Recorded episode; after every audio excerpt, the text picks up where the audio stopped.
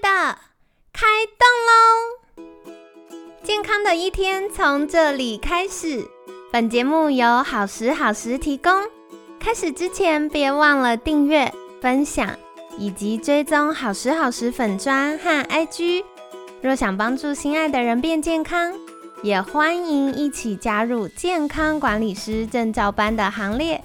有想听的主题或推荐的来宾，也欢迎来信许愿哟。让凯西陪你一起吃早餐，聊健康。嗨，欢迎来到凯西陪你吃早餐，我是你的健康管理师凯西。今天呢，很荣幸哦，邀请到凯西的好朋友，也是凯西在功能医学领域的启蒙老师，所以很开心邀请到长庚科技大学保健营养系助理教授廖翔博士。三门老师早安，啊，早安，大家好。好的，那不知不觉就十月了呀，我觉得哇，时间过得好快哦，我们也即将迎来二零二三年最后一季了。那亲爱的，你们都还好吗？那不知道你们有没有发现啊？老实说。凯西今年在预备节目的时候，好像有比往年再难一点点，对不对？那也是想跟你们分享一些我真正觉得有趣又重要的健康概念。不过也会在想说，大家在早餐的时候啃这么硬的。内容 会不会觉得太辛苦？那结果没有想到，最近也陆续收到亲爱的你们的私讯哦，真的很开心，你们愿意跟我分享你们听节目的收获啊，或者是哎你们很喜欢我们节目，我都觉得超温暖的。然后我也发现我们的听众超厉害，就是跟着节目邀请的专家，那从二零二零年到现在，陆陆续续慢慢建立了健康概念，你们也变得超级专业的呀，真的很了不起。那十月份呢？这个题目真的是凯西酝酿了三年，我一直好想要跟你们聊。然后我也觉得对现在的人的身心健康都非常重要。那我们这个月份就会邀请专家来聊聊凯西一直很喜欢的主题——大脑神经发炎喽。好的，所以在周一一样啊，我们在节目一开始的时候，先邀请 Simon 老师简单跟听众朋友们自我介绍一下好吗？哦，老师默默害羞了起来。老师并没有这么多受访跟演讲经验，没有，就是。每一次需要自我介绍，我都会觉得有点不知所措，到底不知道该怎么样讲起。好吧，我本身的学术背景的话，我是学生物化学跟分子生物，呃，目前最高的学历是北医保健营养系的博士毕业。哈，我过去工作的过程，一开始主要是在政府公部门，我待过科技部的生物区分子资料库，也有在卫福部的 CDC，那当然当时还不叫 CDC 啦，那。我在那边所做的就是前几年比较热门的题目，就是疫苗方面的制造。哇！那呃，后来有比较长一段的时间在台湾这边第一家的抗衰老医学中心是安发诊所，在那边待了大概有七年多的时间。然后之后有到一个是医学期刊的出版集团叫 Elsevier，呃，这个可能是在。对于学术圈的人可能会比较熟悉一点，像一般我们常用的一些期刊搜寻，譬如说 Science Direct 这一类的话，这个其实就是 Elsevier 呃旗下的，大概有两千多个医学的期刊，每年也有出版两千到三千本不同的呃这个医学方面的教科书。那之后有一段时间，我是在中华生医，这个是一个代理美国的一个医疗用保健食品。的厂商，那在这边主要是担任有关于学术教育方面。那之后自己也有营运过诊所。那目前我另外也在一家叫喜悦健康诊所这边有任职。那这个是我自己大概的一个背景的介绍。了解了解，所以大家这样听下来就知道，三门老师超专业，在很多重要的单位都有任职跟合作。那接下来也想再请教老师，是到底是什么契机会让您想要投入功能医学这个领域呢？我看到老师每次我问一个问题，他尴尬的脸就出现，可能这辈子没问被人家这样盘查过。哦，当初为什么会进入到这个领域啊？对，呃，因为功能医学在当年老师投入的时候，应该不是一个显学，它是、并不是，应该对是大家应该还很陌生。从一开始的话，大概应该是说，在还没有所谓的功能医学这个样子的一个名词之前，我所参与的工作大概就比较偏向于在这个部分。嗯，那一开头的起头，事实上是在我当初从大学毕业之后，在台北荣总这边担任担任研究助理。是那当时在做这个研究助理，我做的研究题目是在探讨呃我们血液当中呃四种不同主要的呃胆酸，它在我们血液当中分布的一个状况。那这个 project 它事实上是一位简光章简医师，他跟台北荣总的医研部的肖明熙老师，当时他们合作的一个 project。那最主要是希望是能够从简光章医师这边，他有一些的呃病患，他想要去探讨说这些病患本身的一个状况，那是不是可以从呃胆酸里面来去判断这些的病患他们的肠道当中的菌丛。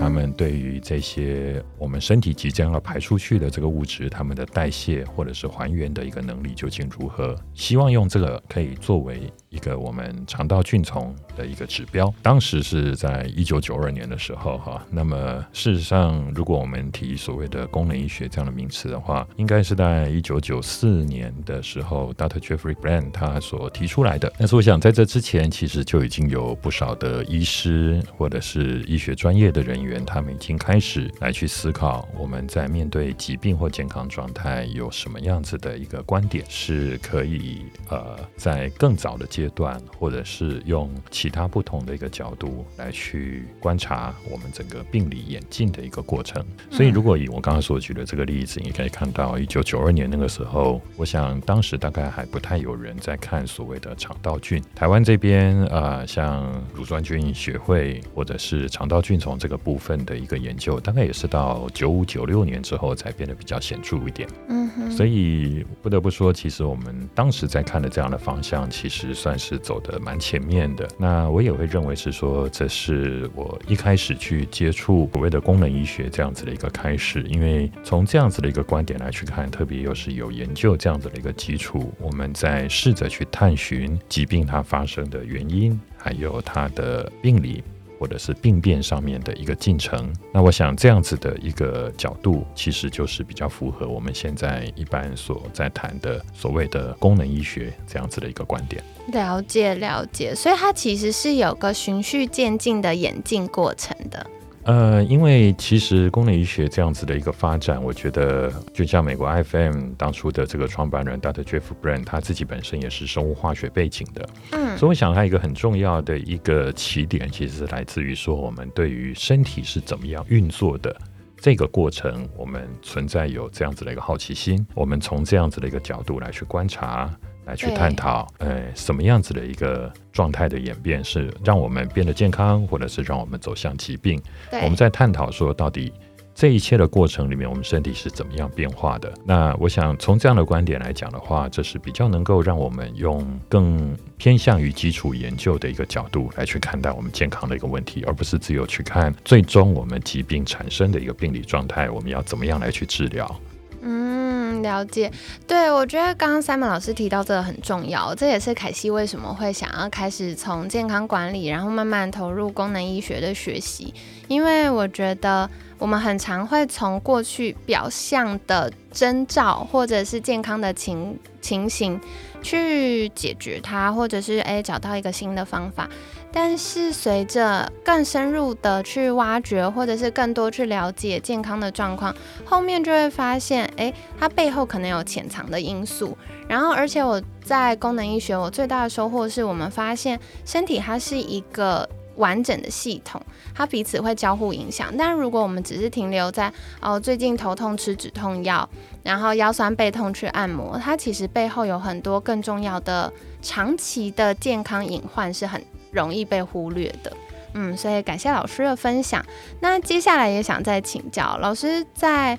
呃，功能医学，然后还有以营养的专业服务客户这么多年，有没有觉得什么很重要的价值或理念可以跟听众朋友们分享呢？觉得其实对于我们所服务的这些个案来说的话，其实我觉得最重要的是他们的生活的品质。嗯，嗯那么，因为我们每个人的生命有不同的阶段，年轻的阶段，或者是我们现在正在工作好中年的阶段，好好，对，或者是会面临到老年的阶段。嗯那这个事实上是不可逆的。也许在过程当中，我想难免会面临到一些是在疾病的一个状态，这个大概是避不了的。那我们必须先面对这样子的一个现实，然后寻求说怎么样在这些不同的一个生命阶段的过程当中，我们都可以有一个呃，我常常会这么说，虽然很简单了哈，一个健康又好用的身心状态。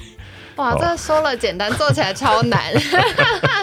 因为我们想象一下，什么叫做健康好用哈？对就好吧，你想睡的时候睡得着，你想动的时候可以动，你想跳的时候跳得起来，然后。你想吃的时候可以吃，对，还不用担心变胖。就是。